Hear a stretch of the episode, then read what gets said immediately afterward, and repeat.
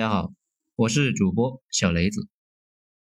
今天我们来讲一下为什么绝大部分人都掉进了坑里。文章来自于二号头目的九编文集。有一个词跟熵增那是一样令人着迷，叫做内卷化。第一次听到这个词是在一篇分析清朝经济的文章中。讨论清朝为什么以魔鬼的步伐避开了工业革命的时候，学者们提出了内卷的概念。这是一个什么意思呢？是这么个逻辑链：首先，清朝人口太多，人力成本非常非常的低，所以不管干什么都不需要改进技术，通过增加人力就可以解决。比如丝绸和陶瓷有利可图，需要扩大再生产。如果在英国人力太贵，增加一百个人的花费，那还不如搞台机器来解决。英国人就开始研究改进机器，但是在中国人力便宜，搞机器还不如多雇佣几个人。但是不搞机器的话，就不会有工业来吸收多余的人口。我们知道，工业化时代人口才是资源，在那之前，人口经常是累赘。农业社会对过剩人力的吸收能力极弱，过剩人力进一步导致了人力成本低，恶性循环。结论就是，中国在当时的那个情况下，进入了一个循环向下的通道。无论如何都没法不依赖外界的情况下，打破自身的循环，突破手工业和农业的结界，就像一个无形的玻璃似的，挡在中国的前面。内卷化。就是一种自我锁死在低水平状态上。为什么喜欢这个逻辑呢？一方面能够说服我，能够感受到有一种冰冷的逻辑链存在，而不是简单的中国人的思维有问题。思维有问题，这就叫做廉价的解释。这种解释方法能够解释了世界上几乎所有的问题。比如，为什么有的国家穷？他们国家人的思维有问题。为什么中东总是打仗？因为思维有问题。其实吧，喜欢用逻辑的人思维才是有问题的，而且全家思维都有问题。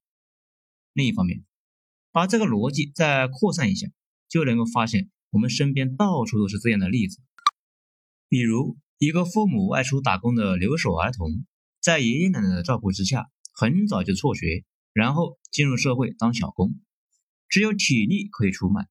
闲暇时间也被抖音小姐姐给挤占了，想学习点新东西，基本是不大可能得到周围人的支持，而且也没有多余的时间去学习，这就是一种低层次的循环，日复一日，人生是越混就越掉到坑里面去。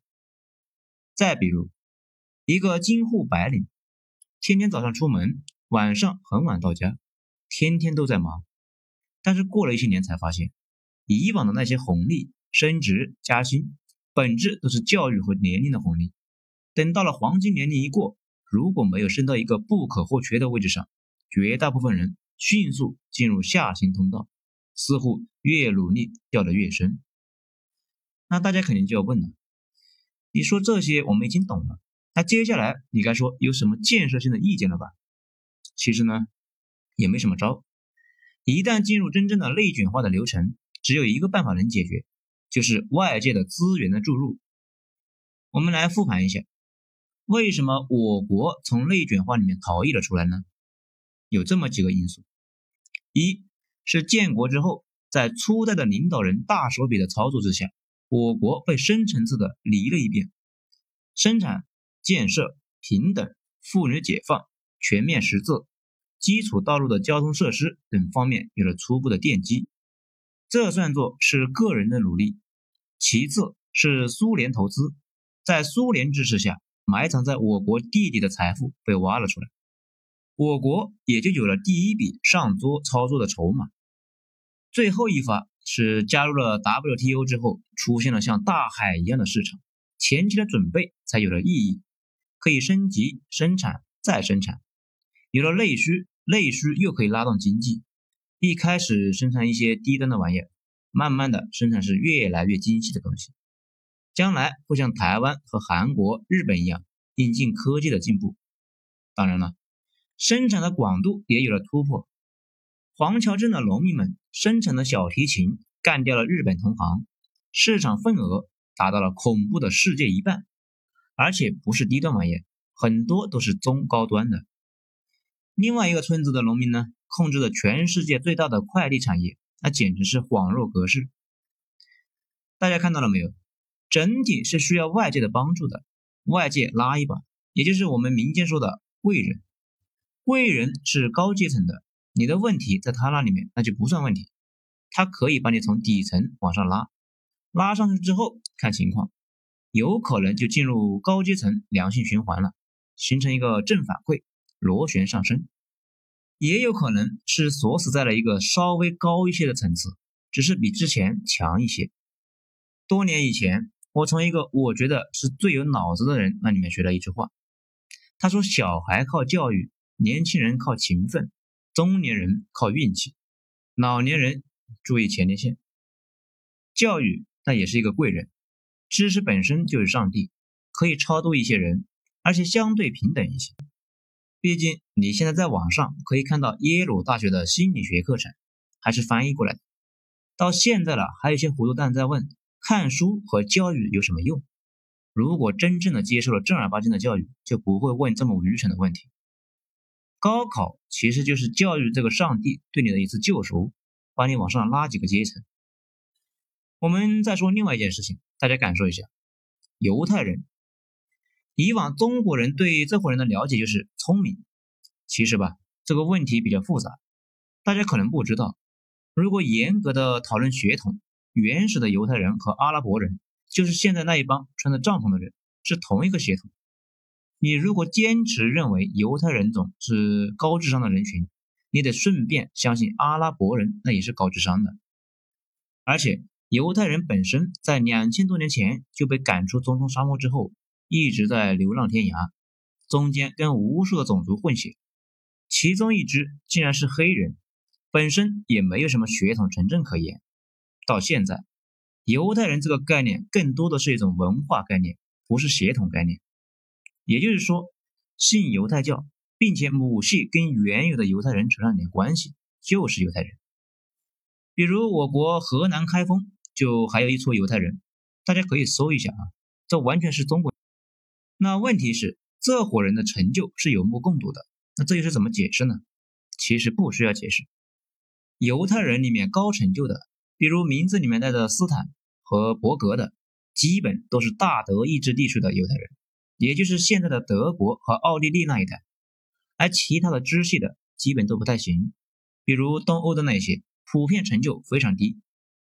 所以这些年一个非常靠谱的解释是，犹太人高成就其实就是吃了大德意志地区的教育红利。德国是最早搞那个义务教育的，而且犹太家庭识字率普遍是超高，都是宗教狂徒，都想让孩子学习圣经和塔木德。这一点呢，我们在清教徒建立美国中提到过，清教徒也是这个特点。在那一篇，嗯，他们迷信，他们偏执，他们爱烧人，但最终他们创立了美国。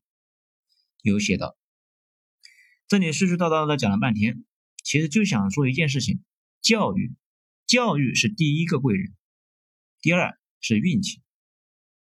刚才说的那句话，前两句都好理解。中年人靠运气这件事情，我理解了很多年，最近慢慢的有点体悟。首先，几乎所有牛逼人在人生道路上最关键的一步，都是靠运气走出来的。勤奋和智力学识那都是基础，能不能实现跃迁，主要靠运气。但是他们不会跟你说的，因为说了也没用，没法重复，没法度量，甚至没法学习。巴菲特把这个称为裸潮彩票，生在巴菲特他们家，你已经成功了一半。咱们再说运气，运气既然这么重要，那该怎么去操作呢？其实也没办法，多尝试。你每天如果按时搬砖，其余时间玩抖音，就算有运气，那也很难在你身上体现出来。以前一个很厉害的人说，在能承受的范围内多尝试，多去面对不确定性。你只有买了彩票才会中奖。你只有去寻宝，才有可能碰到宝。比如年轻的时候就不要去怕苦，去北上广深一线城市多试一试，那里变化多，机会多，运气总是和变化是一对好基友，就跟进化似的。进化始于自身的基因突变和环境的变化，所以不要太害怕变化，也不要太害怕不确定性。一般来说吧，你做的每件事确定性都很强。学校的时候是一个好学生，毕业呢是一个好员工，你很少冒险，人生按部就班。如果这样的话，你很容易成为彻彻底底的无神论者，也不太爱迷信，因为拜佛不拜佛对你没什么差别，你也感觉不到有什么差别。如果你从事高冒险性质的活动，对运气要求很高，比如打鱼为生，需要出海，或者从事黑社会，每天睡着不知道能不能醒来。人生呢比较坎坷，这样你就慢慢对不确定性充满了畏惧，很容易变得迷信。中国南方比北方迷信的多，海洋和沙漠文明都率先进入了一个一神教时代，就很能说明这种问题。某次出海拜了妈祖顺利归来，下一次没拜差点死在海里面，所以很容易让你觉得有超越个人的伟力，以后呢就每次都去拜。哪怕是拜了，还是碰上风浪，你就开始反思，是不是上一次不够虔诚呢？所以很多特别有钱的人或者高官都喜欢风水啊、算命什么的。他们从不确定性受益，想持续维持这种状态，几乎无法避免就掉进了迷信这个坑里。上层基本都不确定自己是怎么混到这一步的，底层对自己的人生缺乏控制，所以不可避免的迷信。如果你每一毛钱都知道是怎么来的，你想迷信那也迷信不起来。说这个呢，不是说让大家去迷信，而是想尝试解释一下运气到底是怎么运转的，并且正确的看待这个玩意。运气就是基于不确定性。一般来说，你坐在家里面啥事也没干，好运是很难会从天而降的。我们正常人由于进化上的一些缺陷，比如本能的恐惧变化和不确定性。因为在漫长的原始社会，随意乱溜达那是很容易被老虎吃掉的。我们都是不爱乱溜达的后人的后代，而且总是很容易悲观泄气，没法长时间的保持乐观。也好理解，原始社会好奇心太强，看见毛茸茸的豹纹绳状的物品，那就想摸一下的人，也被基因筛选的很厉害。剩下的人本能的对不认识的东西充满了恐惧，而且。本能的对短期没效果的东西充满了反感，没法在一个领域熬死竞争对手，也就没法在多条战线上同时进攻。综上所述，绝大部分人容易内卷化，掉进坑里面还不容易出来。最后说一句，我们说这个呢，不是说自己已经从坑里面跳出来了，而是说把自己的一些思考和所见跟大家分享一下。好了。今天就讲到这里，咱们精彩下次接着继续。我是主播小雷子，谢谢大家的收听。